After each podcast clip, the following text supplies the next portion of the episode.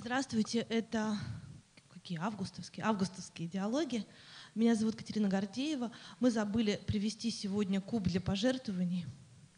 Поэтому у меня к вам большая просьба, когда вы вернетесь домой, сделайте небольшое пожертвование в Питерский фонд перспективы, который помогает э, детям и взрослым, которые находятся в психоневрологических интернатах, и жизнь у них тяжелая, они вот не могут с нами здесь сегодня находиться. в общем, если у вас будет возможность, я была бы вам очень признательна. А наш первый диалог, он называется «Как сегодня писать о классической музыке», но еще, конечно, «Как сегодня читать о классической музыке», «Как слушать классическую музыку» и вообще, э, как себя с этой темой соотнести. Музыковед и музыкальный критик Юлия Бедерова, пожалуйста, и отец Петр, Петр Мещеринов, э, музыковед, любитель музыки, православный священник. Игумен, правильно вы? Так, нет, нет, нет, подожди. Раз не так сели. Да, вот, теперь так, да, вот так, теперь так сели. Вот ваши микрофоны.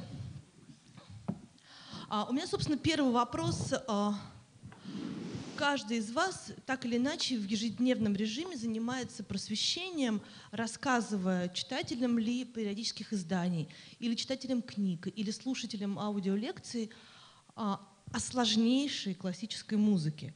То есть вы занимаетесь просвещением. Как вы считаете, кто ваш слушатель, кому вы апеллируете и, главное, зачем?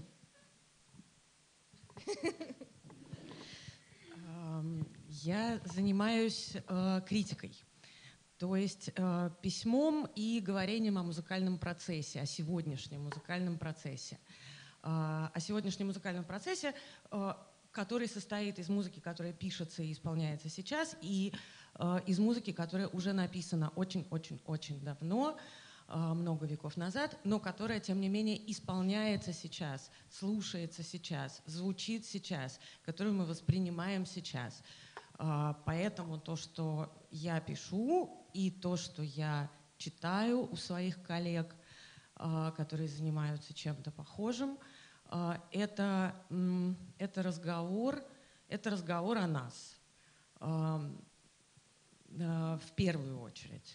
Это в первую очередь разговор о нас и, и, и наших взаимоотношениях со звучащей музыкой. Поэтому для кого? Э, для нас в широком смысле.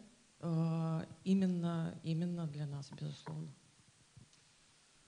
Вы знаете, я вот с другой стороны зашел бы я, когда, ну я могу сказать, что я делаю в ежедневном режиме, просвещаю народ, так сказать. Но э, когда я рассказываю о музыке, о классической музыке, я это делаю для себя. Э, потому что действительно очень трудно, если представлять разнообразие слушающих, то сразу стоит вопрос, на каком языке говорить, и сразу можно заплутать в этом. Для одних нужно говорить просто, для других сложно и так далее.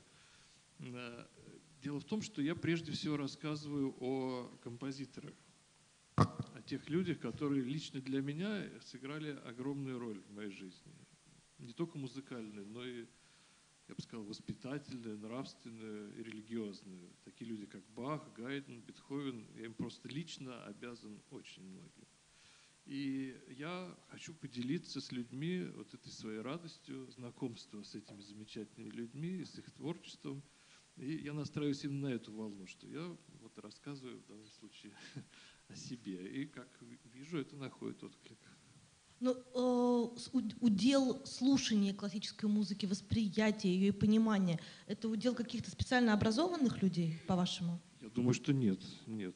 Э, то есть специального образования здесь нужно, но, конечно, навык, навык слушания классической музыки важен, потому что это явление сложное, имеющее свою внутреннюю, я бы так, так сказал, свою большую логику, которая современному человеку тяжела, большая логика. Мы существуем в мире малых логик.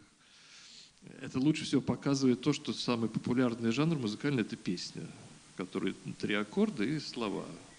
Это очень малая, я бы сказал, скудная логика.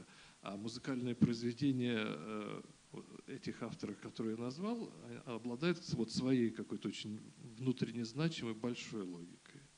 Об этом э, это трудно воспринимать, это нужен навык. Но доступен он, конечно, всякому человеку, который имеет к этому вкус и желание. То есть здесь специального образования музыкального не нужно.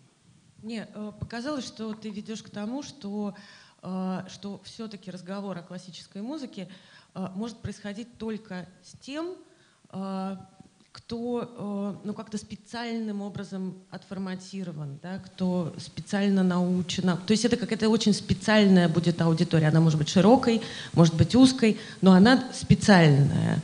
Да? Но это как какие-то такие как сказать, ну, культурно обусловленные вещи, там, скажем, в Советском Союзе, э, ценность классического в принципе искусства, и в том числе классической музыки, так называемой классической музыки, то есть классики, музыки прошлого, музыки канонизированной, музыки священной. Вот эта ценность, она была, э, ну так немножко, мне кажется, парадоксальным образом, с одной стороны, общественно признана, то есть вот э, все общество признавало, что это очень круто, как бы, и очень э, важно.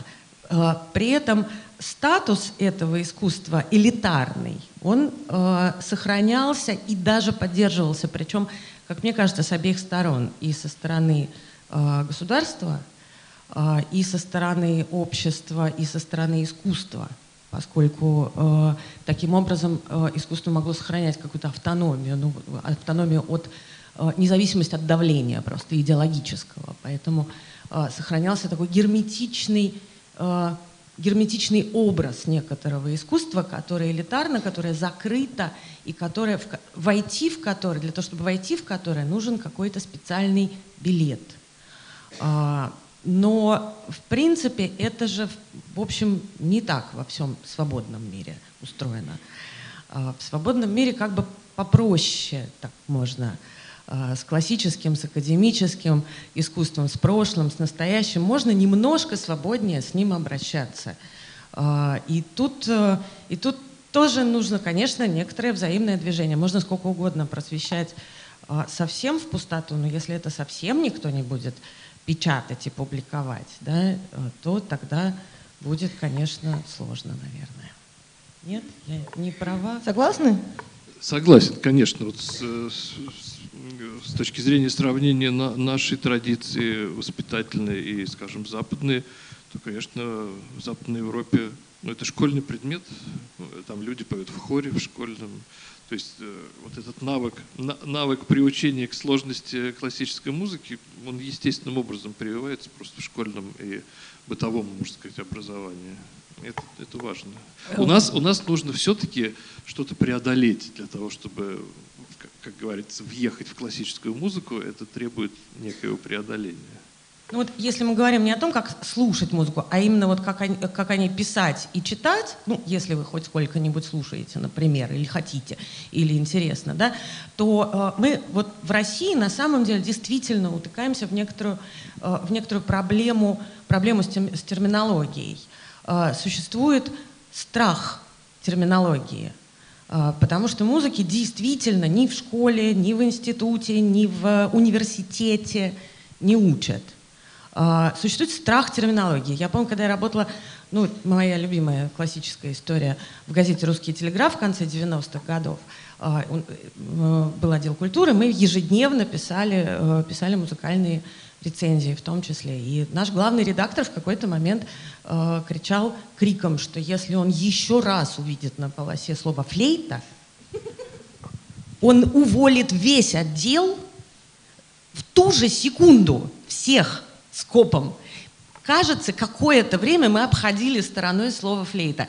Кажется, сейчас вот не поручусь. А почему, но... а почему флейта, а не, не гобой, это, это, Нет, но это еще просто, хуже звучит. Это была просто, был просто какой-то текст, который этим утром на планерке лежал перед главным редактором, вышедший сегодня. В нем было слово флейта. Кроме того, в этом тексте, вероятно, э, было слово симфония, или слово соната, или слово тема, или слово... Или разработка, не дай бог. Не обязательно. Это мы уже уходим в глубины. Тут как бы понятно, что всегда надо знать меру. Да? Где-то разработка тебе обязательно нужна, а где-то нет. А где-то ты можешь э, какое-то слово, которое там обладает терминологическим чем-то, да, ты можешь его тут же как-то еще перевести, и, в общем, это все на самом деле не представляет собой никакой проблемы. Другой вопрос, что, конечно, у читателя есть э, такой терминологический страх. Такой терминологический страх есть у редакторов, у издателей.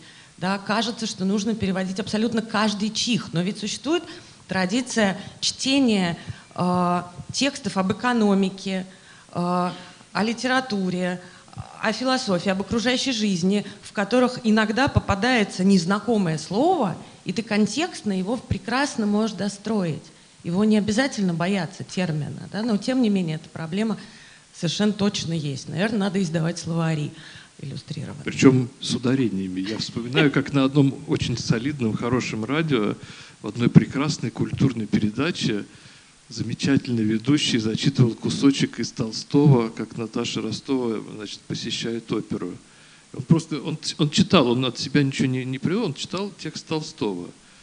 И когда, э, значит, цитата, и когда в оркестре раздались аккорды уменьшенной септимы, то Наташа, и тогда вот эти вот это уменьшенная септима, это для, еще скажу, что нужно уменьшенная септима, то есть делать две, две ошибки в двух, в общем-то.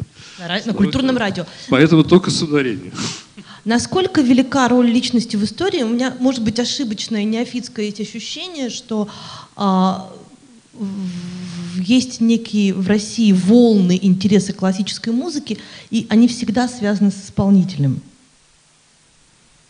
То есть вот, ну, есть там люди, которые считают Дениса Мацуева выдающимся музыкантом, и на его концертах аншлаги. Сейчас в Санкт-Петербург переедет Теодор Курензис, и мы даже не можем себе представить, что здесь будет, а, во всех смыслах этого слова. Но Курензис, разумеется, один из э, трендсеттеров обыватель, а, можно так сказать, обывательской, обывательской любви к классической музыке и его концерты, ну, в общем, стали как концерты Аллы Пугачевой, то есть туда попасть невозможно. Насколько это важно?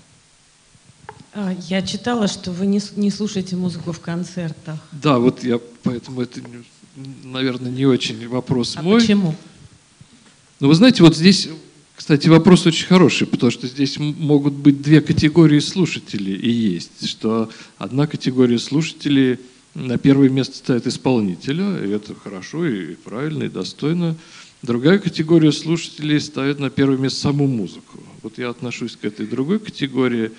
У меня как-то выработались свои исполнения, которые для меня являются ну, такими эталонными. И мне даже не то, что не хочется, а вот я не слушаю уже другие исполнения.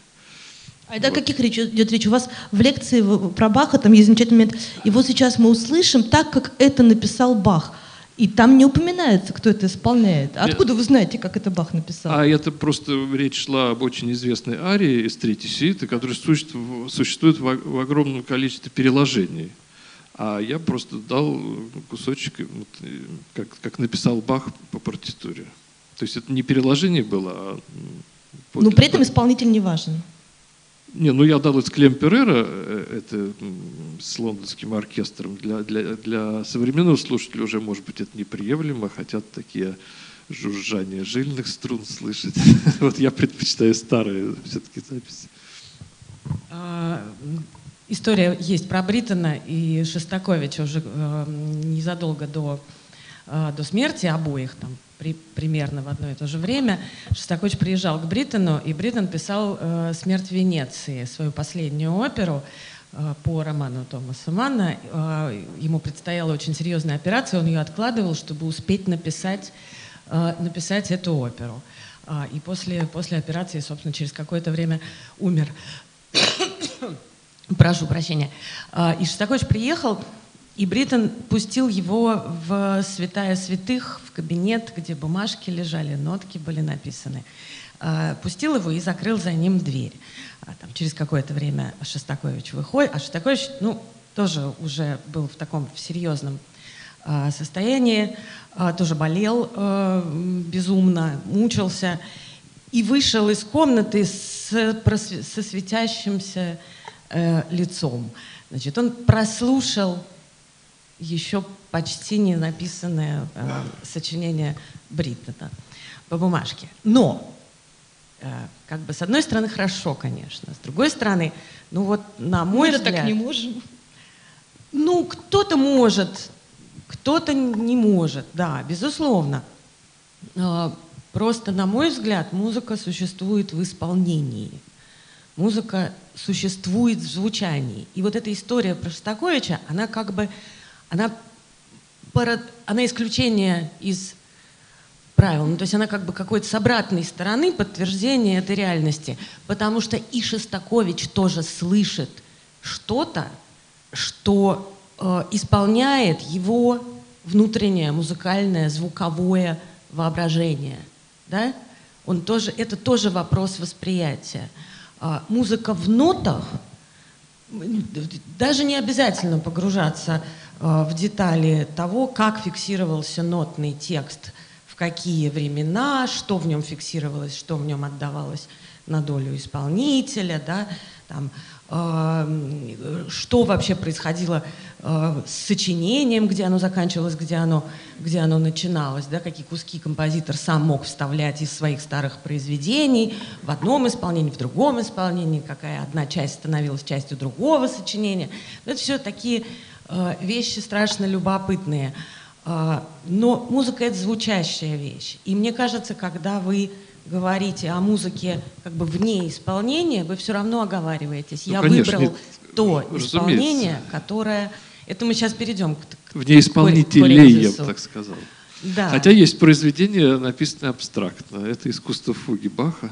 безусловно. Вот оно безусловно. как раз для Это Шостаковича. Интеллектуальное, было. интеллектуальное упражнение. Да, что касается Курензиса, э, ну вот ты говоришь, что волны интереса связаны с исполнителем. С одной стороны связаны, с другой стороны нет. Мне кажется, что рост интереса к классической музыке, к- точнее будет сказать все-таки к академической. Классика — это классика, а академическая — это в целом, да, и старая, и новая музыка. На- начался в России до появления Теодора, и когда он возник, когда он начал дирижировать а, нормативными еще оркестрами, вот я помню, национальным филармоническим он много дирижировал, когда он только начинал, а, уже этот интерес был. Но дальше, безусловно, он тянет за собой а, и публику, и, и критику, и, наверное, даже в том числе а, такую просветительскую науку. Вот есть большая еще проблема в России с просветительской наукой.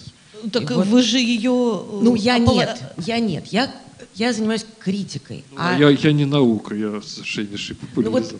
вот, вот, э, вот с этим За самым- просвещение вы оба отвечаете. Музыкальный, но- музыкальный нон-фикшн, да? Да. Вот он в России очень, очень беден. Это традиция просто очень, очень бедная и неразвитая. Но в том числе и даже такие люди, как Теодор, могут это за собой тянуть, какой-то какой рост. Не является ли любой публичный разговор о классической музыке э, ее упрощением? Ну вот знаете, как Древняя Греция за 20 минут.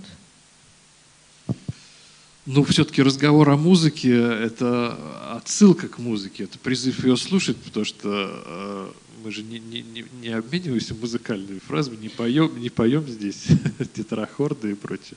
Нет, это как раз, э, как раз вот разговор о музыке. Музыка такая, такое специфическое, замечательное, уникальное искусство, которое требует непосредственного контакта э, слушателя и, и ее самой. И поэтому любой разговор о музыке так или иначе является приглашением к ее прослушиванию. И это не, не, не упрощение. То есть, ну, вы рассказываете ну, анекдоты из жизни, снабженные музыкальными примерами. Ну, есть такой жанр, да. Ну, в конце, в, в- в каком-то таком сухом остатке. Если вдруг вы туда привносите что-то уже профессиональное, то есть термины, анализ, а, сложные научные какие-то вещи, и это уже будет трудно вос- Ну, вос- тут- воспринимаемо. Здесь знаете, что важно, мне кажется? Важно современному человеку э, дать понятие о контексте, в котором возникло это произведение. Особенно это касается, например, Баха и старых мастеров. Да, потому что современный человек, ну, другая психология, другое мировосприятие. Нужно просто объяснить, что, что, что к чему. Кто был Бах, как он мыслил музыку и так далее. Это можно вполне сделать. Причем на, на разных уровнях, от самого, что ли, популярного до самого профессионального. Ну, собственно, этим и занимаются популяризаторы. Главное, не популисты. А ты как считаешь?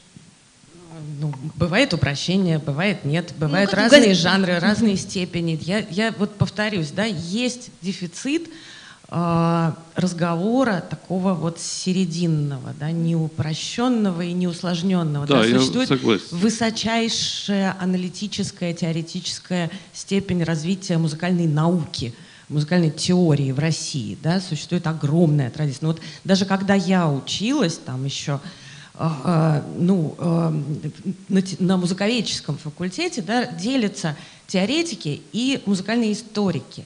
И вот теоретики обычно а, были ну, невероятными звездами, невероятными мыслителями. Это ну, хрустальные абсолютно концепции аналитические создавались. Музыкаль... Наука музыкальная история всегда была очень эм, ну, не буду ничего, не буду врать, была и прекрасная в том числе. Но в целом э, история просто испытывала давление идеологии. Да? Там сложно было говорить о музыке. Там вся, всегда нужно было сначала сказать, что по, по, по, по заветам Э, Ленина и партии. И Петр самых, Чайковский Петр писал. Ильич Чайковский. В самых чудесных книжках вы это видите. А дальше нужно вербальным языком действительно рассказать про иногда невербальные вещи. Музыка, впрочем, совсем не всегда невербальна, но тем не менее. Э, вот что-то нужно такое рассказывать, а уже ни про что нельзя, да, никуда, никуда не двинешься. И действительно есть, э, ну, традиция не очень богата, но она развивается. Где-то получается упрощенно, а где-то получается и получше. Что вы сами читаете из, из периодики музыкальной? Ну, периодику я скорее, скорее не читаю, а я восполняю свой вот недостаток консерваторского образования сейчас чтением немецкоязычной литературы. Про, ну, опять же, вот про Гайдена недавно прочитал довольно большую книгу. Отец Петр перевел духовные, текст духовных произведений Баха, между прочим. Вот книга.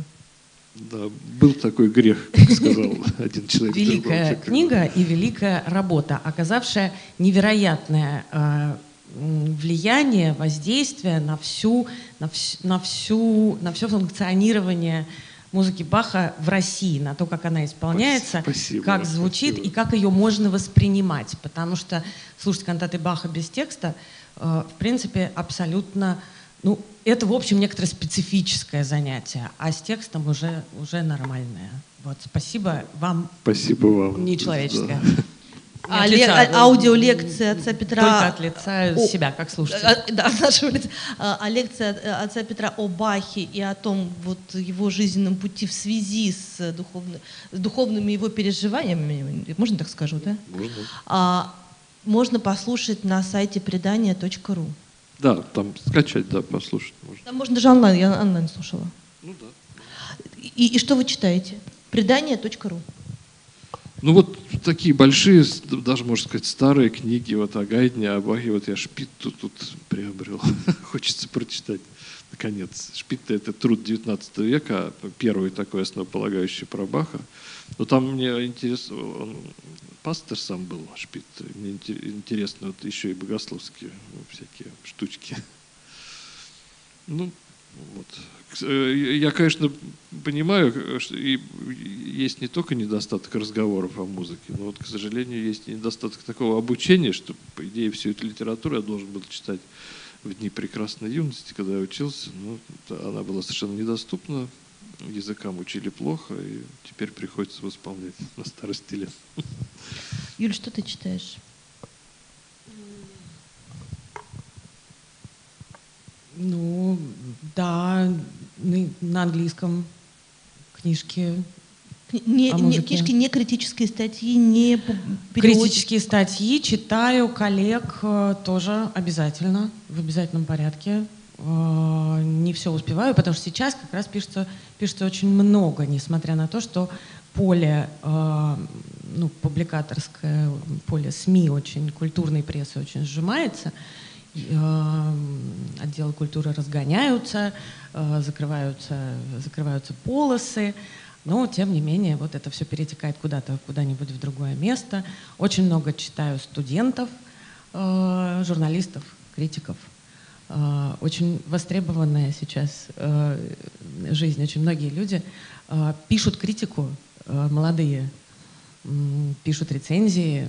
Все, все это очень любопытно читать. Про музыкальные книжки э, много выходит.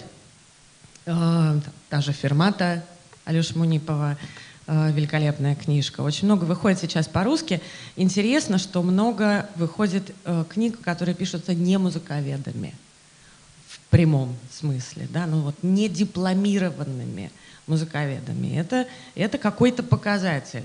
А, дипломированные музыковеды не очень как бы э, хотят, наверное, ну, вот не, перейти, не очень раскачивают. Перейти на сторону, на сторону говорения с более широкой аудиторией. Впрочем, более широкая аудитория тоже немножко, немножко опасается э, это открыть, потому что есть книжки, есть книжки абсолютно такие, ну, как бы для специальной аудитории, э, там, не знаю, книга о Моцарте, э, Су, Су, Суситка, э, абсолютно гениальная, которую читаешь просто не отрываясь, как детектив, она действительно довольно специально музыкальная. Но если ну вот чуточку бы, вот хоть чуть чуточку бы немножечко себя преодолеть, это можно, это можно читать просто ну, совсем не отрываясь. Это не из новых книжек, просто первое, что приш, пришло в голову. Книжки, да, да и в старые времена, там, я не знаю, какая-нибудь великая Валентина Джозефовна Конан, э, великий музыкант, который писал там, про, про английскую, про американскую музыку, тоже была, например, одним из таких примеров невероятно увлекательной литературы. Я ее читала в детстве, и мне кажется, я, может, даже еще и не все термины знала к тому моменту. Ничего, все, все. Сейчас это, конечно, уже немножко так, такое ретро, ну, по языку, по э, иногда и по мысли, хотя у нее были великие мысли, она открывала просто какие-то территории, которых да, сейчас-то даже вот не найдешь. Ну, к сожалению, советская литература музыковедческая ужасно заидеологизированная. Я вот недавно что-то листал, э, какую-то книгу, а, Левика про Вагнера, и он там пишет, что Парсифаль – это итог реакционного идейного перерождения Вагнера, ну вот в таком духе. А советскую литературу про Баха – что Бах, ну, к сожалению, жил вот в ту эпоху, когда он вынужден был, он, конечно, хотел писать те, э, музыку на текст манифеста коммунистической партии, но вот не дожил, поэтому, поэтому вот он изо всех сил, там, скрипя, скрипя зубами, писал на христианские значит, сюжеты, потому что ну, это, конечно, безобразие. Там это, просто это должен использоваться просто. метод ножниц, там, вот эти вот вещи вырезаешь. Другой вопрос, что ну, ну потому что все, равно, все равно, конечно, устаешь, но все равно есть замечательные вещи, там, не знаю, Сап, книжки Сапонова. Сапонов да? это уже наше время. Это уже, ну, как наше? Учился... Это все-таки вот уже какое-то время прошло. Это, это уже не новинка. Ну, да? все это равно это, это уже конец советской эпохи, когда ну, уже конечно. можно было ну, высказываться. Конечно. А вот старые эти музлитература. Это... Даже если это вырезать, да, на этом месте должно быть что-то другое. То есть не манифест коммунистической партии, а что-то другое. Да, там что-то должно быть, э, какой-то контекст времени, переданный человеческим языком. А еще должен быть контекст и, и современ, ну, современный язык, наверное, тоже какой-то нужен. Должен ли э, момент, когда ты слушаешь классическую музыку, быть трудом? Или это э, развлечение, удовольствие? Ну, то, что удовольствие, несомненно. Ну, это как после, ну, после труда наступает удовольствие, удовлетворение. Ну, труд, труд, когда там, разбираешься в произведении с текстом, это, конечно, нужно, опять же, выясняешь контекст. Вот. А так слушать, например, сороковую симфонию Моцарта не нужен труд а удовольствие это большое. Хотя это такой шлягер, но шлягером тоже не случайно становится произведение. Не думаю. Ну, если лично меня спрашивают, то для меня это не, не труд, а какой-то, может быть, способ существования, выживания в некотором роде. А мне кажется, есть разные типы, э, не только слушателей. Кто-то любит посуду мыть там под, под музыку. Я, а я скрываю тщательно, что я мою Прости, я под немножко это. тебя вскрыла. Готовлю или мою А посуду. кто-то может только, только вот ритуал священнодействия, и тогда только так, а иначе это оскорбление э, великого искусства. Но есть не только разные типы слушателей, но и разные типы слушания. Э, я могу себе включить, не знаю, концерт Рахманинова в машине, да, и буду А, стар- да. стараться не газовать в определенных на, на кульминациях, так, э, соблюдать скорос- скоростной режим, но будет очень хотеться. А могу, э, а могу слушать и сороковую симфонию в том числе, наверное, ну так очень, очень. Вообще слушать это просто на самом деле навык концентрации. Это очень простая вещь. Это навык концентрации на некоторое время. Вот некоторое время ты переживаешь именно так, как это время устроено. Да, вот включиться в эту большую логику, о которой Вот вначале и вместе говорили. с ней пробыть, пробыть вот какое-то время. Да? Детей учат концентрации, э, взрослые себя учат концентрации. Это на самом деле вот действительно некоторое труд или не труд, я не знаю, это, это некоторое переживание. Оно действительно отдельно. Я вот очень люблю слушать музыку в концерте, например. Вот именно потому, что ты сел, э, То есть Это специальное, это выделенное неч- не- некое У сакральное. тебя явно нет других дел на Да, это время. Да, да, да, да. Нет, у тебя, может, и есть, но ты вот волею чего-нибудь, работы, развлечения, билет подарили, решил там Мацуева послушать, волею каких-то обстоятельств ты оказываешься в этом стуле, и дальше тебе нельзя чихать, кашлять, э, разговаривать, э, желательно еще не елозить, потому что стулья скрипят, э, и куда тебе деваться? И ты смотреть даже можешь только вот вперед, да, ты же даже повернуться будет не очень красиво. И вот дальше что ты с собой делаешь? Ну, все начинают спать. Кто Ну, как? Кто как, да. Кто как? Часто, часто. А мы знаем людей, которые, например, засыпают. Есть Но такой, во сне слушают. Есть такой синдром 19.00, да, вот когда ты садишься в театральный зал или в концерт, и вот садишься и так бум, и все. но мы знаем людей, которые потом, открывая глаза в конце, подробнейшим образом а, могут, например, рецензии написать на только что просмотренный спектакль или прослушанное музыкальное произведение. Знаем мы таких специалистов, тоже бывает. Ну, реально. А, Сон тоже разный. Сон критика не глубокий. А, Главное, чтобы он не рождал. Тут как повезет. Слушайте, хорошо, а как вы человеку, который э, с детства не э, спал в обнимку с учебником музыкальной литературы, не слушал ничего из того, что надо бы прослушать там, к 20 годам, как ему, например, в 40 начать слушать классическую музыку? Вот Если вы можете какой-то гайдлайн вдвоем сейчас придумать? Ну вот именно начать с каких-то действительно шлягеров, с той же 40-й симфонии Моцарта, с пятой Бетховена, знаю, со Щелкунчика, Чайковского, ну, фрагментами, чтобы именно ну, понять, э, почувствовать вот эту, еще раз говорю, логику музыки. Если она человека увлечет, то он уже сам за ней пойдет.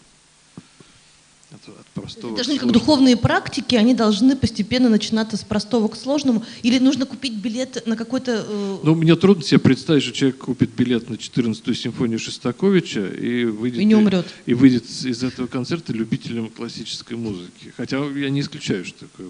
А мне кажется, еще от исполнителя зависит. Я все, получается, что я все время опять Ну вот, туда вот, же. Да, ну две- так случайно, случайно получается. Мне кажется, тоже действительно могут быть какие-то очень разные э, разные вещи. Какой-то исполнитель просто может тебя ну, заразить, захватить обаянием.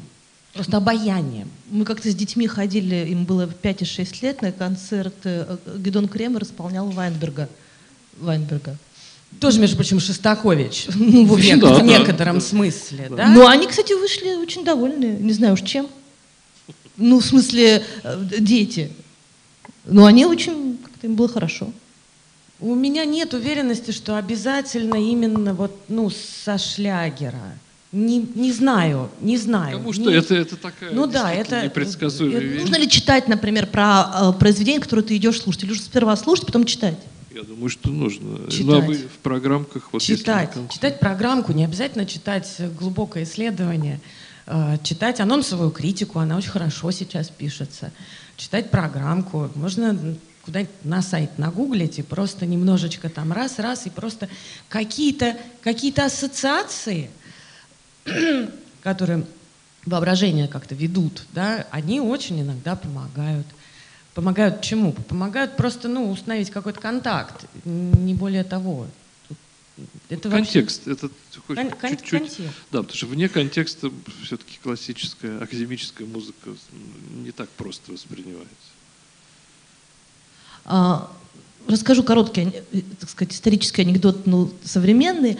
В Санкт-Петербурге есть замечательный, выдающийся онко- онкохирург Андрей Павленко. Э, Когда он учился в шестом, ему было 6 или 7 лет, он учился в первом классе. Тут дальше поразительный момент. Им учительница зачем-то поставила реквием Моцарта.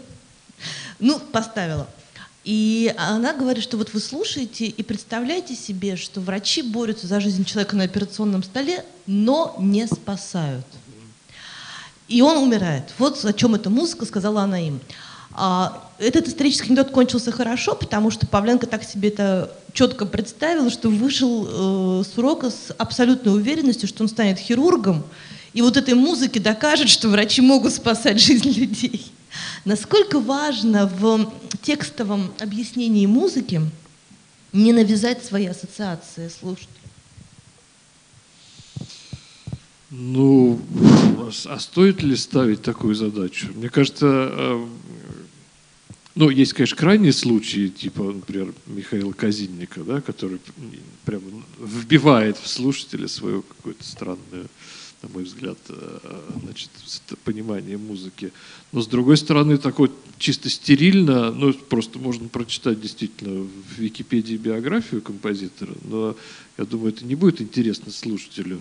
Может быть, с самого начала как раз договориться о том, что я делюсь с вами именно вот тем, что во мне вызывает эта музыка, а, вы, а в каждом из вас она может вызвать другие чувства, другие эмоции, и так будет интереснее, мне кажется, просто. Потому что так не, не, и, э, в такой стерильности не, не достигнешь, мне кажется, в, в разговоре о музыке. Все равно будет личное что-то. Ну, тут просто, да, действительно, э, это, это- вот это как раз разговор про упрощение. Конечно, существует некоторый, э, некоторый способ говорения о музыке, такой упрощающий, то есть э, наделяющий каждую, каждую минуту музыки или там каждую какую-то тему или эпизод или звук, наделяющий каким-то определенным значением, как будто привязанным к ней накрепко, изначально и навсегда. Ну, во-первых, программная музыка, то есть музыка, которая рассказывает о том, что вот сейчас шумит лес, например. Это очень такая, ну, вполне локальная историческая традиция. Там такой музыки не было до, и потом перестало быть после. Конечно, сама идея, что музыка всегда что-то выражает, как Стравинский там говорил, музыка ничего не выражает, не изображает и не рассказывает. Не изображает Чисто абстрактное упражнение. как хочешь. Это была такая полемический манифест. Не выражает, не изображает, не рассказывает. Музыка сама что-то делает, такое, другое. Вот не стоит наделять прямо обязательно, в обязательном порядке музыку какими-то свойствами, которые... Если автор не наделил ее сам. если, если там нет прямого деления, но даже там, где есть, даже какое-нибудь море Дебюси или шум леса Вагнера, интересно рассказать не только про то, что это шумит лес, и на этом остановиться, или море, а про то, что это вообще за море, что это был за композитор. Это был композитор-символист, импрессионист, что он подразумевал под морем. Не обязательно только воду, а может быть что-то еще, да, и, и, как, и каким звуком это выражено, и все. И дальше вы уже идете сами. Ну, какие-то, конечно, конечно, ну, как детей учат, по -по поиграй по высокой нотке, это птичка чирикает, там, по постучи по низкой, это медведь. Ну, вот так, наверное, не стоит, потому что, может быть, это низкая птичка. А может быть, это медведь Охрипла. очень быстро. А может быть, это я бегу от медведя? Ну, какие-то разные могут быть интерпретации. Может, то охотник был. Да? Чего, чего мы будем сейчас Кабалевского вспоминать?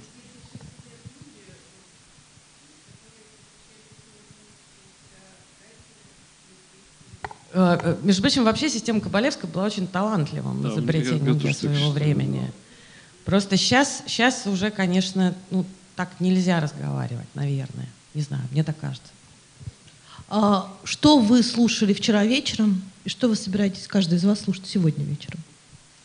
Ну, я вчера ходил в ушах, слушал инвенции симфонии Баха в исполнении Гульда. Точно могу сказать, что буду сегодня слушать, не знаю. То есть это от настроения у вас нет плана? Сяду в самолет, что-нибудь послушаю. Может, шпора того же. Ну, я всегда слушаю что-нибудь по работе, а, а вчера не по работе слушала э, э, фа минорную фантазию э, Шуберта четырехручную в исполнении Рихтера и Бриттона. Вдвоем они играют.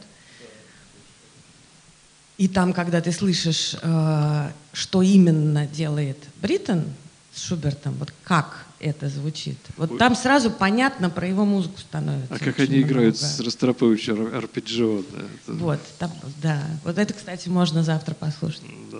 А Мы вас... придумали план. Ура! Вот, у вас... Последний вопрос. Изменились ли ваши м, музыкальные пристрастия с годами? Не знаю, отец Петр, по-моему, Бах как, как, как начал, так и не отстает от вас. Ну, это ну, не отстает, да. Ну, изменились, расширились, расширились. Вот я помню, в юности как-то современную музыку я совсем плохо Кого вы терпеть не могли в юности, а сейчас вдруг поняли? Терпеть не мог. Ну, да нет, так терпеть не мог, не, не могу сказать, просто там не слушал. Ну, в общем, да, у меня не изменились пристрастия. Я Чайковского как не любил, так и не люблю. Ну, просто больше расширился. Я стал слушать, например, Бартака, вот Хиндемит э, открыл для себя уже в, в не, не студенческом возрасте. А так, да, мои вкусы как-то не, не меняются. А совсем современную музыку, которая сейчас пишется, вы слушаете? Я слушаю, но ну вот, пожалуй, Кончели из, из, всей, из всех современных композиторов мне наиболее близок. То есть э, я даже иногда его слушаю для себя. Вот у него есть такой цикл из четырех пьес «Жизнь без Рождества». Вот, э, мне как-то это близко. А другую современную музыку как-то вот трудно мне сказать. То есть я прослушал, например, один раз Пиарта, и больше меня не, не, не тянет его слушать. Для меня критерий скажем, моего отношения является, сколько раз я готов вернуться к музыке. Вот, скажем, Кончели я готов вернуться к остальной плеяде композиторов, Сильвестров, Пиарт даже, вот если называть такие. Вот я один раз послушал, и ну, достаточно. Э, про изменение пристрастий, про Чайковского. Я терпеть не могла Чайковского в детстве, а потом очень оценила. И какие-то, какие-то, какую-то музыку очень люблю теперь но очень, очень не сразу. С Моцартом тоже были довольно сложные отношения. Так поначалу не очень было. Ну, не все.